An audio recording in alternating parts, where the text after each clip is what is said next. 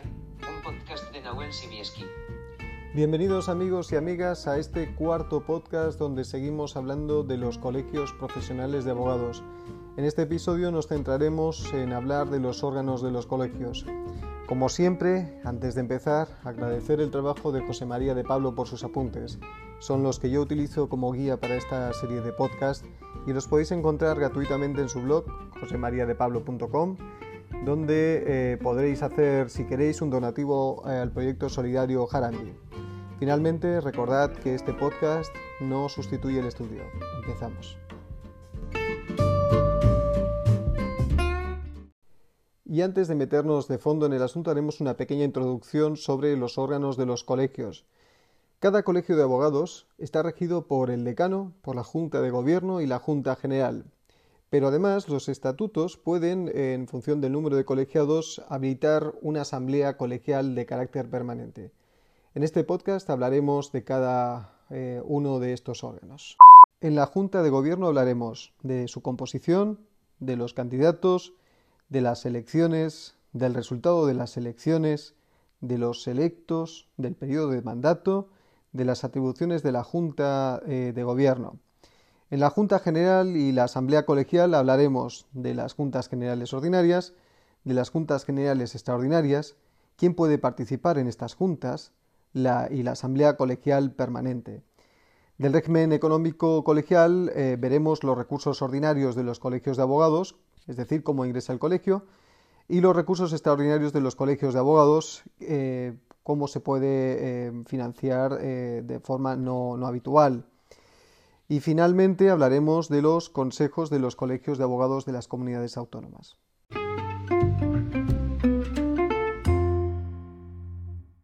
La Junta de Gobierno. Como eh, tiene este punto demasiados apartados, lo que vamos a hacer es hablar un poco de la composición y vamos a ir desgranando poco a poco los, otros apartados independientemente de, entre sí para una mejor comprensión. Así que eh, podemos determinar que la composición de la Junta de Gobierno se establece en los estatutos de los colegios, eh, así como su funcionamiento, pero en todo caso corresponde al decano representar al colegio de abogados en todas sus relaciones, incluidas las que se mantienen con los poderes públicos. Los candidatos a la Junta de Gobierno. El decano y los demás cargos del gobierno del colegio son elegidos mediante una votación directa y secreta en la que pueden participar como electores todos los colegiados incorporados con más de tres meses de antelación a la fecha de la convocatoria de las elecciones, siempre y cuando no se esté inhabilitado por sentencia firme, no se esté disciplinariamente sancionado en cualquier colegio, si se ha sido rehabilitado evidentemente se puede, participar, y no se sea miembro rector de otro colegio profesional. Tampoco ningún colegiado puede presentarse como candidato a más de un cargo de los que hayan de ser elegidos en la misma convocatoria, como es perfectamente comprensible. Las elecciones a la Junta de Gobierno. Las elecciones deben celebrarse dentro de los 30 días naturales siguientes contados a partir de la convocatoria. Esto puede ser pregunta de examen y más que nada puede serlo porque existen muchos 30 días, tanto naturales como hábiles, que, se van mezclando eh, en estos temas, así que ojo al dato. Resultado de las elecciones. En las elecciones, cuyo procedimiento eh, electoral está establecido en los estatutos de cada colegio, esto es importantísimo, el voto de los ejercientes tiene el doble valor que el voto de los demás colegiados. Y no solamente en este sentido, es importantísimo porque en caso de empate eh, se siguen una serie de normas y en la primera de ellas se establece que en caso, pues como se ha dicho, de empate, el que más votos hubiera obtenido eh, entre los ejercientes será el que gane. No obstante lo anterior, si este empate persistiera, si las dos partes tuvieran la misma cantidad de votos entre ejercientes, eh, será elegido el que más tiempo eh, hubiera ejercido en el colegio. Y la, tercera norma, la última, si aún así se, mantuviera el empate porque los dos mm, se hubieran colegiado el mismo día, el mismo año, etcétera, etcétera, eh, será elegido el que mayor, pues el más viejo, el que más edad tiene. Los electos. Los que hubieran sido elegidos tomarán posesión conforme a lo indicado en los estatutos del colegio, eh, previo juramento de cumplir lealmente el cargo y guardar secreto sobre las deliberaciones de la Junta de Gobierno. Su composición eh, eh, deberá comunicarse en un plazo de cinco días al Consejo General de Colegios de Abogados de la Comunidad Autónoma, si hubiese, y al Consejo General de la Abogacía Española. Periodo de mandato. El periodo de mandato de la Junta de Gobierno se fija en los estatutos, pero no puede ser superior a cinco años, estando permitida la reelección. No obstante, eh, se podrá cesar antes por las siguientes causas. Primero, fallecimiento. Segundo, renuncia del interesado. Tercero, pérdida de los requisitos estatutarios para continuar con el cargo. Cuarto, falta de asistencia injustificada a tres sesiones consecutivas de la Junta de Gobierno o a cinco alternas en el término de un año, eso sí, eh, previo acuerdo de la Junta de Gobierno, y quinto, eh, la última, por moción de censura. En el caso de que se produjera la vacante de la mitad o más cargos de la Junta de Gobierno, esta se completará provisionalmente produciéndose una convocatoria de elecciones para hacer definitivos los cargos. Atribuciones de la Junta de Gobierno. A continuación realizaré una enumeración de las atribuciones que tiene la Junta de Gobierno. Son 23, así que iré muy lento y masticando muy bien las palabras para eh, que se me entienda mejor. 1. Eh, es eh, atribución de la Junta de Gobierno someter a referéndum los asuntos de interés colegial, mediante sufragio secreto, como se ha explicado. 2 Resolver sobre la admisión de los licenciados en Derecho que deseen colegiarse. También lo podrá realizar el decano en casos de urgencia, eh, quedando, eso sí, la ratificación a expensas de la Junta de Gobierno. 3. Velar por la buena conducta de los colegiados. 4. Perseguir el intrusismo profesional. 5. Regular la asistencia jurídica gratuita. 6. Determinar las cuotas de incorporación ordinarias a los colegiados y proponer a la Junta General las extraordinarias. 7.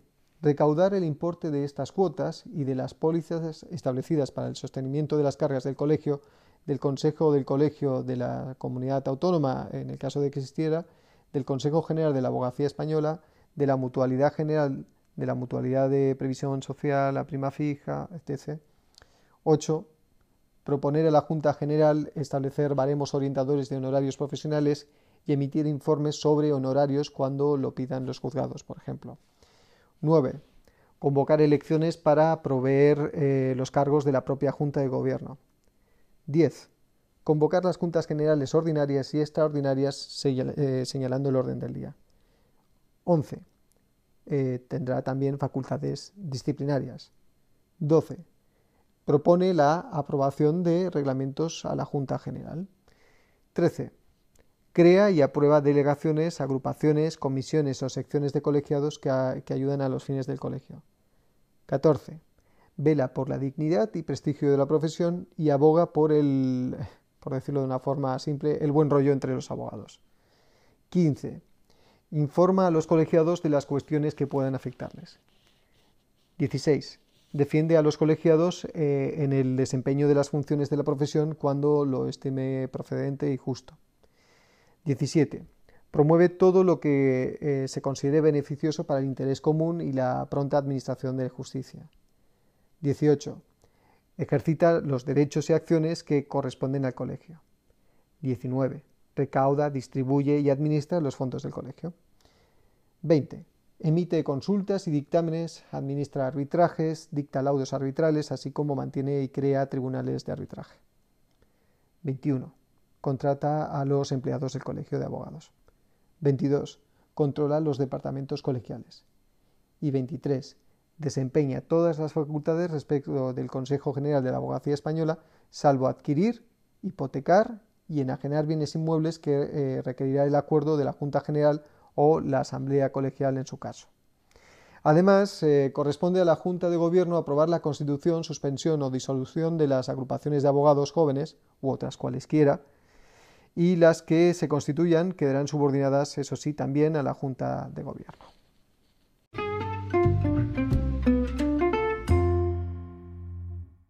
la Junta General y la Asamblea Colegial. Como es un, tema también eh, dividido en muchos puntos y para la mayor clarificación volveré a hacer lo mismo que en el anterior apartado iré seccionando un poco las, eh, los distintos organismos para hacer más fácil el entendimiento del tema. No obstante, decir que los colegios pueden convocar juntas generales ordinarias y extraordinarias y estas se establecerán mediante los estatutos de cada colegio, eh, las normas de convocatoria y celebración de estas juntas generales. Las juntas generales ordinarias. Los colegios de abogados celebran cada año dos juntas generales ordinarias, una en el primer semestre del año y otra en el último, salvo que en los estatutos del colegio se establezca una asamblea colegial permanente. En este último caso, eh, solo se celebrará una Junta General Ordinaria en el primer semestre de cada año. No obstante, estas juntas tienen eh, habitualmente eh, este orden del día. Primero, reseña que hará el decano de los acontecimientos más importantes del año en el colegio. Segundo, examen y votación de las cuentas generales de gastos. Tercero, eh, la lectura, discusión y votación de los asuntos eh, que se consignen en la convocatoria. Cuarto, eh, se da turno a las proposiciones. por ejemplo, los colegiados podrán presentar proposiciones 15 días antes de la celebración de la Junta para ser tratadas en el orden del día. Cada estatuto, en cualquier caso, determina el número de colegiados que deberá suscribir cada propuesta pero eh, será de un mínimo de 10 colegiados y un máximo del 5% del total del censo. Y finalmente, en el quinto lugar, ruegos y preguntas. Juntas Generales Extraordinarias. Se podrán celebrar cuantas juntas generales extraordinarias sean debidamente convocadas a iniciativa del decano, de la Junta de Gobierno o de un número de colegiados que al efecto se establezca. Se deberá celebrar esta Junta Extraordinaria en 30 días hábiles contados desde que se hubiera presentado la solicitud y no podrá tratarse más temas de los expresados en la convocatoria. Asimismo, requerirá la concurrencia personal de la mitad más uno del censo colegial con derecho a voto, que será secreto, directo y personal. ¿Quién puede participar en las juntas generales extraordinarias y ordinarias? Pues todos los colegiados incorporados con anterioridad a la fecha de la convocatoria, podrán asistir con voz y voto tanto a las juntas generales ordinarias como a las extraordinarias. Eso sí, el voto de los ejercientes, como es el, en el caso de las elecciones a la Junta de Gobierno, valen el doble que el de los demás colegiados, salvo que en este caso los estatutos del colegio pues los equiparasen. La Asamblea Colegial. Los estatutos de los colegios pueden establecer y regular una asamblea colegial con carácter permanente para que haya una mayor continuidad del control de la gestión económica del colegio. El número de miembros será eh, como mínimo tres veces y como máximo cinco veces el de los componentes de la Junta de Gobierno, siendo elegidos con el mismo régimen y mandato que la Junta de Gobierno, pero mediante el sistema de listas abiertas y representación proporcional. La Asamblea Colegial desempeña las competencias atribuidas a la Junta General en materia económica y especialmente el examen y votación en el primer trimestre de cada año de la cuenta general de gastos e ingresos del ejercicio anterior y en el último trimestre del presupuesto para el ejercicio siguiente. Los colegios cuyos estatutos particulares eh, establecen el sistema de asamblea colegial únicamente celebran una junta general ordinaria en el primer trimestre de cada año, donde se resuelven, como os he explicado, Primero, la reseña del decano sobre los asuntos más importantes del año en el colegio. El segundo, examen y votación de las cuentas generales de gastos. En tercero, la lectura, discusión y votación de los asuntos que, se consignen en la convocatoria.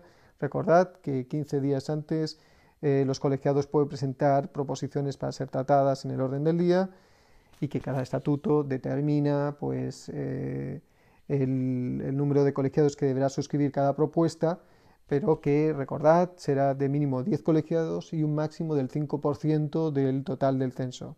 Finalmente, la quinta, ruegos y preguntas.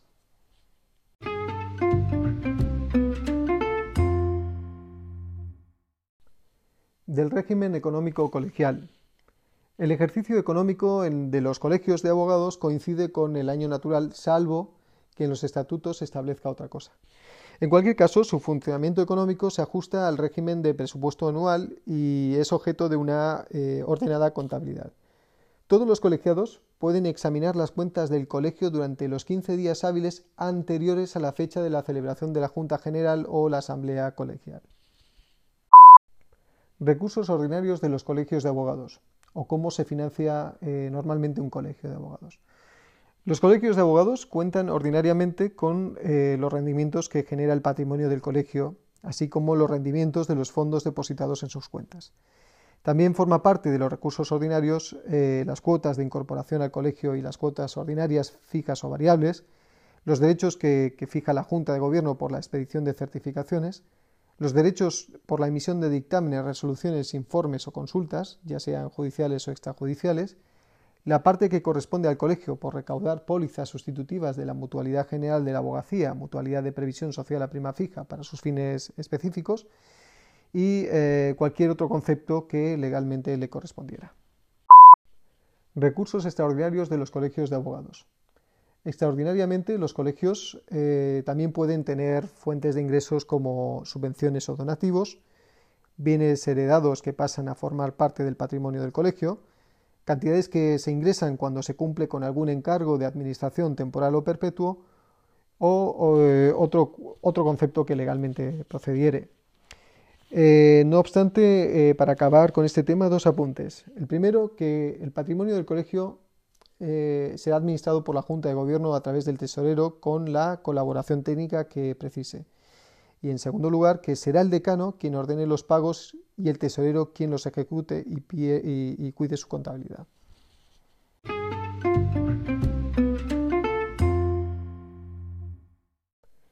de los consejos de los colegios de abogados de las comunidades autónomas.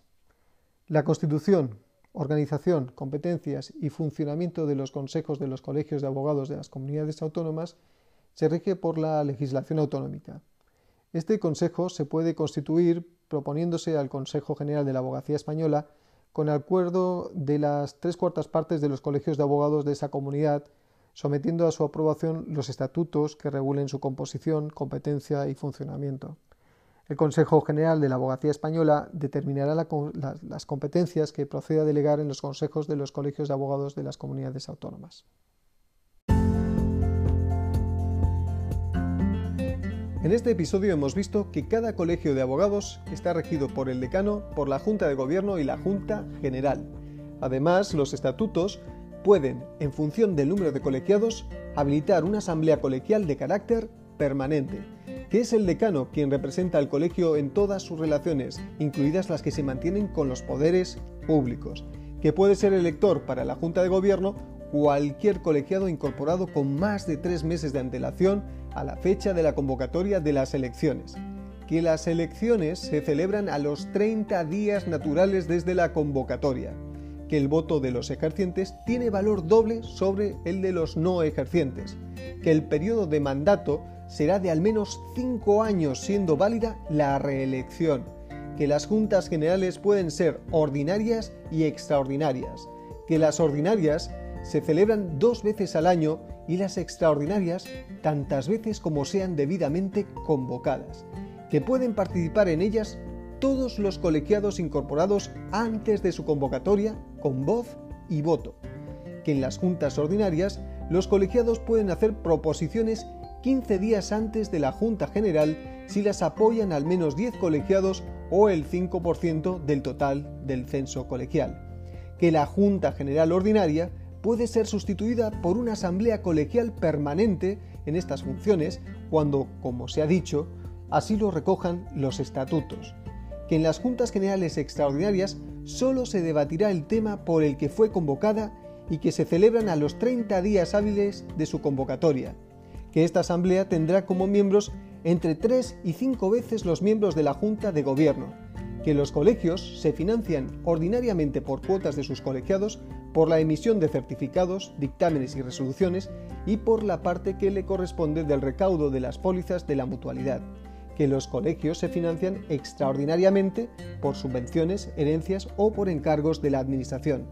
que el patrimonio del colegio es administrado por la Junta de Gobierno a través del tesorero que podrá tener la ayuda técnica que precise.